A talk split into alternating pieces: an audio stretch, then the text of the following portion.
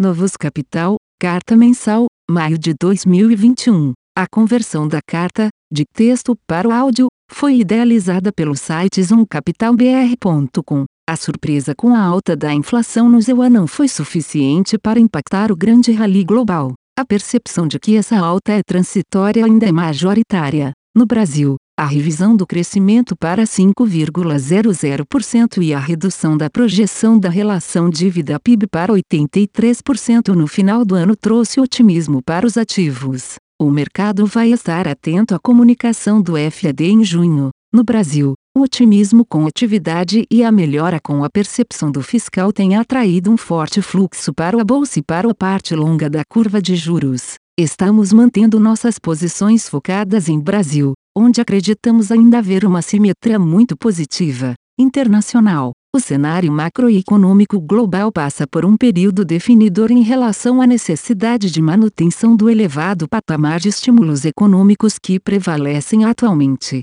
Olhando para os indicadores de mercado de trabalho do ZEUA, vê-se que ainda há um hiato entre o total de empregados na economia hoje e o total de empregados que prevalecia no pré-pandemia. A dúvida que resta é qual o impacto das medidas de manutenção de renda das pessoas atingidas pelo COVID na decisão de ofertar trabalho. Com uma renda garantida até setembro diagonal 21, norte-americanos no espectro salarial mais baixo estão optando por ficar em casa, de forma que, mesmo na presença de maciça demanda por mão de obra, as contratações não atingem patamares muito elevados. Assim, Precisaremos esperar até o mês de setembro, quando a política de manutenção de renda passará a ser menos ativa e as pessoas precisarão retornar ao mercado de trabalho para termos uma avaliação mais acurada a respeito do real grau de aperto no mercado laboral americano. Essa conjuntura faz com que o FED não tenha que se apressar para iniciar o seu processo de retirada dos estímulos.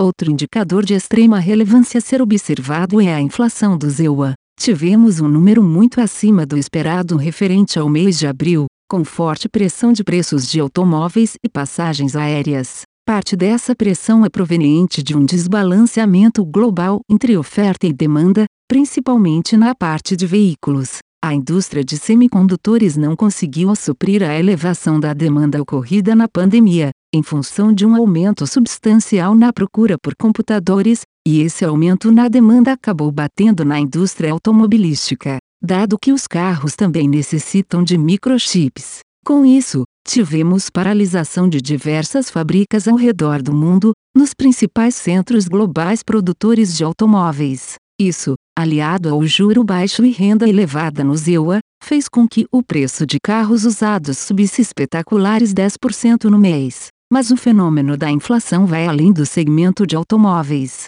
vemos o começo de uma forte pressão de aluguéis no ZEUA, o que dá mostras mais claras de que a política monetária ultra-expansionista está começando a gerar os efeitos esperados e necessita-se iniciar o processo de retirada desses estímulos. Em termos de política monetária, vemos novos bancos centrais ao redor do mundo indicarem o início do processo de retirada de estímulos. Os casos da Nova Zelândia e da Suécia importam menos por serem países menores, mas a Inglaterra, que já avançou bastante em seu processo de imunização coletiva, chama atenção. O BC inglês já falou que, se no momento de retirada dos estímulos fiscais, o mercado de trabalho não sofrer como esperado, será necessário elevar a taxa básica de juros no próximo ano. No caso do ZEUA, todas as atenções se voltam para o encontro anual do FED de Kansas City, que ocorrerá em agosto, e no qual devemos ter a indicação do início do tapering dos estímulos introduzidos no ano passado.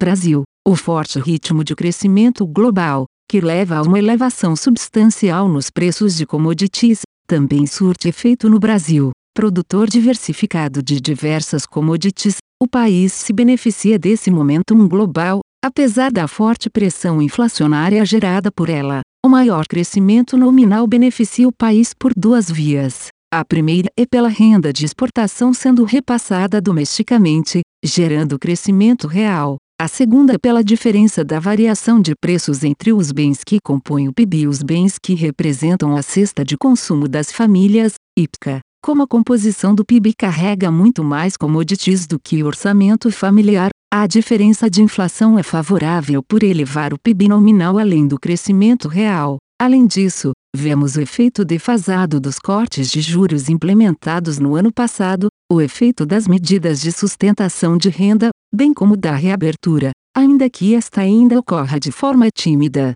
Com isso, nossa projeção do PIB para 2021 se encontra em 5,4%, devolvendo totalmente as perdas da pandemia. Esse maior crescimento também terá implicações em termos fiscais. Nossa projeção de déficit primário se encontra em 2,2%, levando em consideração uma leve prorrogação do auxílio emergencial, e isso indica que o Brasil será um dos países do mundo que fará o maior ajuste fiscal em 2021, comparado a 2020, o que também significa que o teto de gastos segue vivo e defendendo nossa credibilidade fiscal que foi reduzida desde a eclosão da crise pandêmica, além de um esforço de redução de primário, a melhora do fiscal se reflete numa projeção de dívida PIB para o final deste ano bem melhor do que o esperado, devendo recuar para cerca de 82%. Nesse caso, a diferença da variação de preços do PIB e da cesta de consumo, inflação que indexa nossos títulos públicos,